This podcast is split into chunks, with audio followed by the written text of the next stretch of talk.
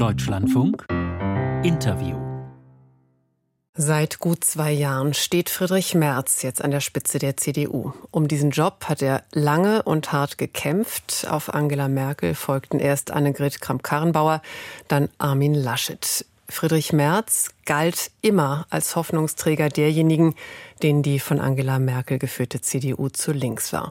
Und aktuell arbeitet die Partei an einem neuen Grundsatzprogramm, das ab heute auf Regionalkonferenzen in ganz Deutschland diskutiert werden soll.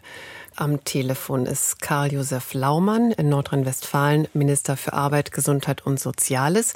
Er ist CDU-Präsidiumsmitglied und wenn es nach dem CDU-Sozialflügel geht, also nach der CDA, der christlich-demokratischen Arbeitnehmerschaft, dann rückt er beim Parteitag im Mai auch in die Riege der Partei Vizes auf. Schönen guten Morgen. Ja, schönen guten Morgen. Was sagen Sie, wie ergebnisoffen laufen diese Regionalkonferenzen und diese Diskussionen jetzt über das Grundsatzprogramm? Ja gut, der Prozess ist ja vollkommen ergebnisoffen, weil ja alle Kreisverbände, alle Bezirksverbände, alle Landesverbände, die Vereinigungen, alle antragsberechtigt sind. Äh, ich glaube schon, dass es sehr, sehr viele Anträge geben wird im dreistelligen Bereich.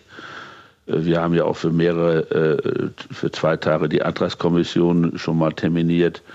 Aber das ist bei einem Grundsatzprogramm auch normal, denn ein Grundsatzprogramm, was an der Basis keinen interessiert, was nicht in den Kreisverbänden diskutiert wird, äh, ist auch das Papier nicht wert, auf den steht, sondern das ist ja genau der Sinn eines Grundsatzprogrammprozesses, dass eben auch an der Basis die CDU-Mitglieder dieses Programm diskutieren.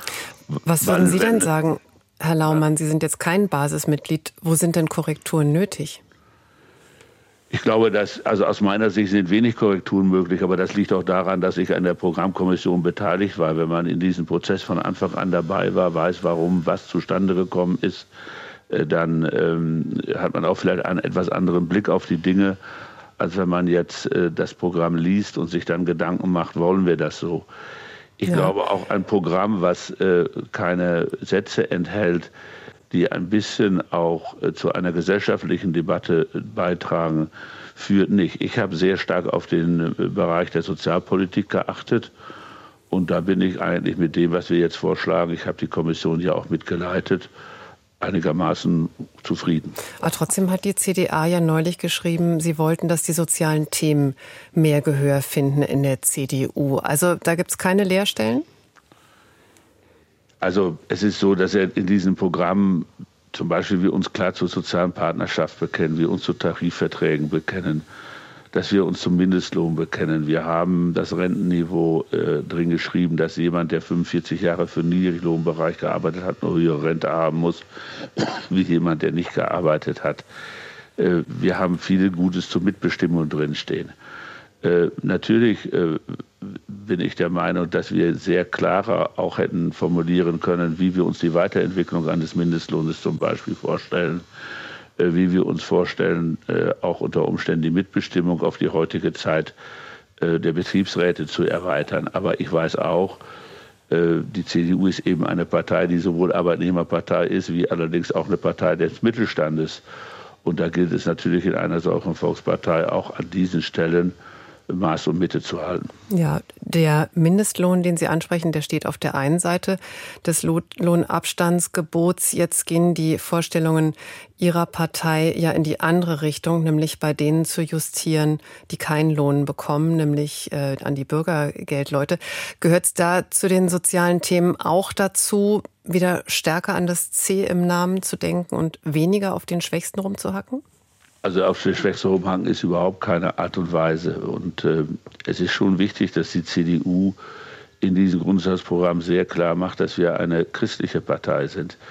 Wir sind dem C verpflichtet. Wir haben dem C sehr viel in unserer Parteigeschichte zu verdanken. Und ich glaube auch, dass es der Kit ist, der unterschiedlichste Menschen in der äh, CDU zusammenhält. Und außerdem hat das ja auch mit, finde ich, sehr guten und äh, bewährten Werten zu tun, die man mit dem Christentum äh, verbindet. Und das ist unsere Kultur, das, ist, das atmet auch unser Grundgesetz. Und das muss und das wird auch äh, in Zukunft äh, zur DNA der CDU gehören, wie in der Vergangenheit ja, auch. Aber woran wird man es merken, Herr Laumann? Also die äh, Diskussion um das Bürgergeld in den letzten Wochen, die war ja sehr stark davon ja. geprägt, dass gesagt wurde, die Bürgergeldempfänger nutzten das System aus.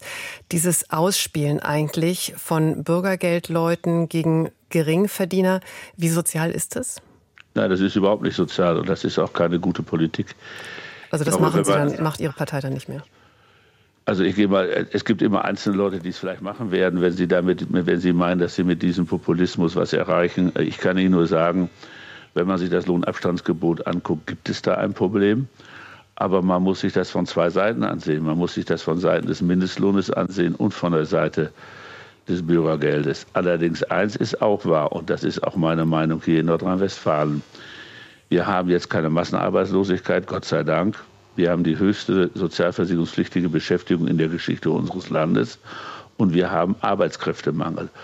Und wenn man einen Arbeitskräftemangel hat, muss man es natürlich auch stärker hinkriegen, Menschen, die arbeitslos sind, in den Arbeitsmarkt zu integrieren. Es ist jetzt ja nicht mehr so, dass wir keine Stellen haben, sondern wir haben Stellen und müssen jetzt, finde ich, alles daran setzen, die Menschen auch in den Arbeitsmarkt schneller zu integrieren, wie es uns bislang gelungen ist. Mhm. Okay, aber um das nochmal aufzuschlüsseln und klar zu verstehen, also das mit den äh, Menschen, mit den Bürgergeldempfängern, die das System ausnutzen in einer mittleren sechsstelligen Zahl, das hat vor zwei Wochen der CDU-Generalsekretär Linnemann hier bei uns im Deutschlandfunk gesagt. Also ja, dem werfen Sie Populismus vor. Also ich teile diese Meinung überhaupt nicht, dass man das so äh, sagen kann, wenn er es denn so gesagt hat. Wie ist das, dieses Zitat nicht bekannt? Wir müssen da sehr differenziert äh, argumentieren. Arbeitsfähige Menschen, die im, äh, in der Grundsicherung sind, müssen wir in den Arbeitsmarkt integrieren. Ich weiß aber auch, und das weiß auch Herr Linnemann und das weiß jeder, wir haben im Bürgergeld auch sehr viele Menschen, die so den Arbeitsmarkt kaum zur Verfügung stehen können. Ich gehe weiter zum nächsten Punkt. Zitat aus dem ähm, Grundsatzentwurf, Muslime, die unsere Werte teilen, gehören zu Deutschland. Kann der Satz so bleiben? Also ich glaube, dass man den Satz, auch das mit der Leitkultur, ganz eindeutig so verstehen muss, dass unser Grundgesetz, was wir haben, äh, mit dem äh, Satz, äh, die Würde des Menschen ist unantastbar, mit der Frage der Gleichheit von Mann und Frau, äh, mit der Toleranz gegenüber unterschiedlichen religiösen und äh, kulturellen Einstellungen. Das, finde ich, muss jeder teilen, der dauerhaft in Deutschland leben muss. Und dieses Grundgesetz, was uns unsere Verfassungsväter nach dem Krieg erarbeitet haben, ist das Beste, was uns je passiert ist. Und das muss auch, finde ich, die Leitschnur, die Leitkultur sein für das Zusammenleben in Deutschland. Und wenn man es so versteht, glaube ich, kann man sehr, sehr gut damit umgehen. Aber die Frage ist ja, ob man es so verstehen kann. Also müssen in einem Land, in dem wir ja leben, Sie haben es auch gerade noch mal hochgehalten, in dem die Religionsfreiheit gilt, müssen sich manche Menschen es da erst verdienen, dazu zu gehören? Je also nach glaube, Religionszugehörigkeit. Nein, das hat mit Religionszugehörigkeit gar nichts zu tun. Aber wer dauerhaft in Deutschland leben will, und das erwarten wir von allen Menschen, egal ob sie äh, zu uns gekommen sind oder ob ihre Familien schon immer in Deutschland gelebt haben, finde ich, müssen dieses Grundgesetz atmen, akzeptieren und auch, ich sag mal, auch ein Stück weit verinnerlichen. Und das ist ja nicht nur eine Ansage an Menschen, die zu uns gekommen sind. Wenn ich die AfD-Entwicklung in Deutschland sehe, ist es ja auch eine Ansage an einen Teil der eigenen Gesellschaft. Und also Sie würden nicht sagen, dass wenn man das so einschränkt, Muslime, die unsere Werte teilen, gehören zu Deutschland, dass man das dann so verstehen kann, dass es gegenüber Muslimen erstmal den Verdacht gibt, dass sie unsere Werte nicht teilen? Nein, das, das würde ich damit nicht äh, begründen. Aber dass dieser Satz natürlich jetzt auch in der ganzen Debatte in den Regionalkonferenzen eine Rolle spielt, äh, verstehe ich. Und äh, ich glaube auch, dass diejenigen, die in der CDU aktiv sind und einen muslimischen Hintergrund haben, das auch zur Sprache bringen werden. Und dann werden wir am Ende sehen, was da beschlossen wird. Aber trotzdem, wenn ich Sie richtig verstehe, wird er drin bleiben. Das kann ich Ihnen nicht sagen. Ich weiß auch nicht, wie ein Parteitag am Ende über diese Fragen diskutiert und entscheidet. Eins ist ganz sicher. Das Grundsatzprogramm wird diesen großen Grundsatzparteitag Anfang Mai mit Sicherheit nicht äh, so verlassen, wie es eingebracht worden ist. Das ist aber auch ein ganz normaler Vorgang. Sonst brauchen wir ja gar nicht äh, über viele, viele Stunden oder anderthalb Tage das Programm diskutieren. Jetzt hat Friedrich Merz, ich habe es eben schon gesagt, ja wirklich lange und zäh darum gekämpft, eben das Amt zu bekommen, das er jetzt ist als CDU-Chef, hatte vorher auch sich mit teilweise ja wirklich absolut ätzender Kritik äh, gemeldet an Angela Merkel, von Mehltau gesprochen. Wie hat er die Partei jetzt verändert?